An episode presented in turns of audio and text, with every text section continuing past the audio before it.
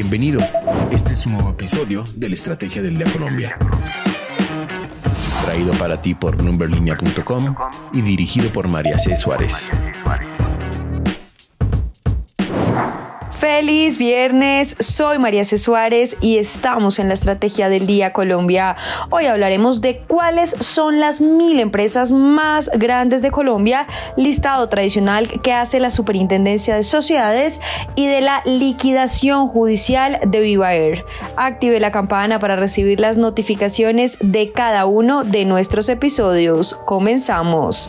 ¿De qué estamos hablando? La Superintendencia de Sociedades presentó su tradicional listado de las mil empresas más grandes de Colombia, esta vez refiriéndose a la vigencia 2022, pues el informe recoge 314 compañías del sector de manufacturas y 304 del sector comercio. También 259 empresas de servicios, 52 pertenecen al sector de hidrocarburos y minería, 45 al sector constructor y 26 al sector agropecuario. Hablemos ahora ahora de los ingresos, que de las mil empresas alcanzaron los 1.217 billones de pesos, un 34% más al registrado al cierre de 2021. Y solo las que ocupan los primeros 50 puestos representan el 44% de este monto, que equivale entonces a 538 billones de pesos. Otros datos relevantes. En la región Bogotá, Cundinamarca, se domicilian 535 empresas que aportan el 65,5% de total de ingresos operacionales, es decir, 797 billones de pesos. En Antioquia se domicilian 150, 185 compañías que aportan el 15% de los ingresos totales, es decir, 182 billones de pesos. Y los activos de las empresas de Bogotá, Cundinamarca y Antioquia suman en total 1.303 billones de pesos y su patrimonio 636 billones de pesos. Ahora bien, ¿cuál es el top 10 de estas mil empresas? Veamos. El primer lugar es para Ecopetrol, el segundo para Reficar, la refinería de Cartagena, el tercero para la organización Terpel, cuarto puesto Carbones del Cerrejón, puesto Drummond, sexto puesto Almacenes Éxito, séptimo puesto Empresas Públicas de Medellín y completan el octavo, noveno y décimo puesto la nueva EPS Claro y D1. Para conocer más detalles visite ahora mismo bloomberlinia.com. Entonces nuestra pregunta del día es ¿qué opina de las empresas más grandes de Colombia? Los invito a participar acá en Spotify lo que debes saber. Y ahora tres datos que debes saber este viernes. El primero, la tasa representativa del mercado con la que amanece hoy Colombia es 4.114 pesos.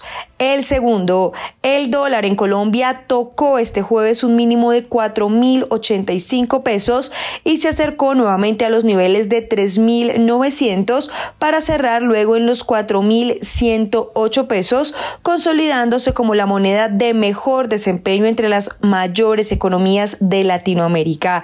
Y es que en lo que va corrido del año, el peso colombiano se ha apreciado un importante 17,74%, el mejor desempeño entre sus pares regionales.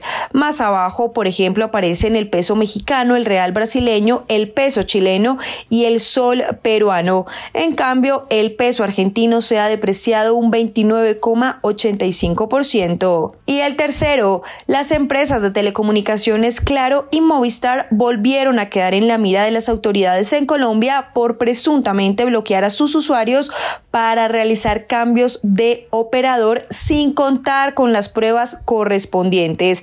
Esto dijo la Superintendencia de Industria y Comercio que anunció el comienzo de una investigación administrativa mediante la formulación de cargos contra los proveedores de servicios móviles Claro y Movistar.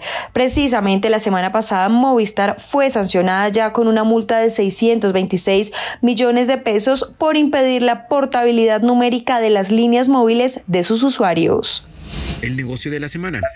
Y en el negocio de la semana hablamos de Viva Air, que no logró salvarse y entra a proceso de liquidación judicial en la Superintendencia de Sociedades, con lo que esta empresa desaparece del todo. Pues a pesar de que fue admitida en proceso de reorganización empresarial, Viva Air manifestó la imposibilidad de configurar un nuevo plan de negocios para el reinicio de sus operaciones. Asimismo, expuso que no cuenta con el capital, la liquidez, los activos ni el personal necesario para lograr su recuperación económica.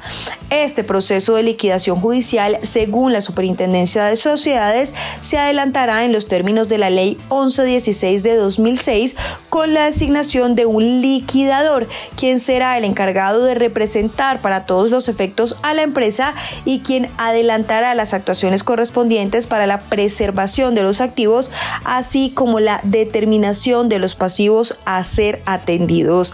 Al respecto, el superintendente de sociedades, Billy Escobar, indicó que seguirá brindando los espacios y el acompañamiento para que las empresas puedan superar las dificultades que atraviesan, pero que cuando estas son inviables es su deber intervenir para buscar la liquidación pronta y ordenada de los activos con el fin de que recirculen en la economía protegiendo los derechos sociales y a los acreedores.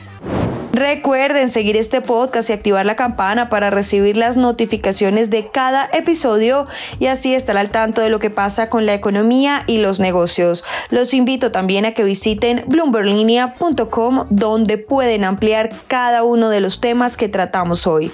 No olviden que acá está la información independiente que une a América Latina. Nos escuchamos el lunes.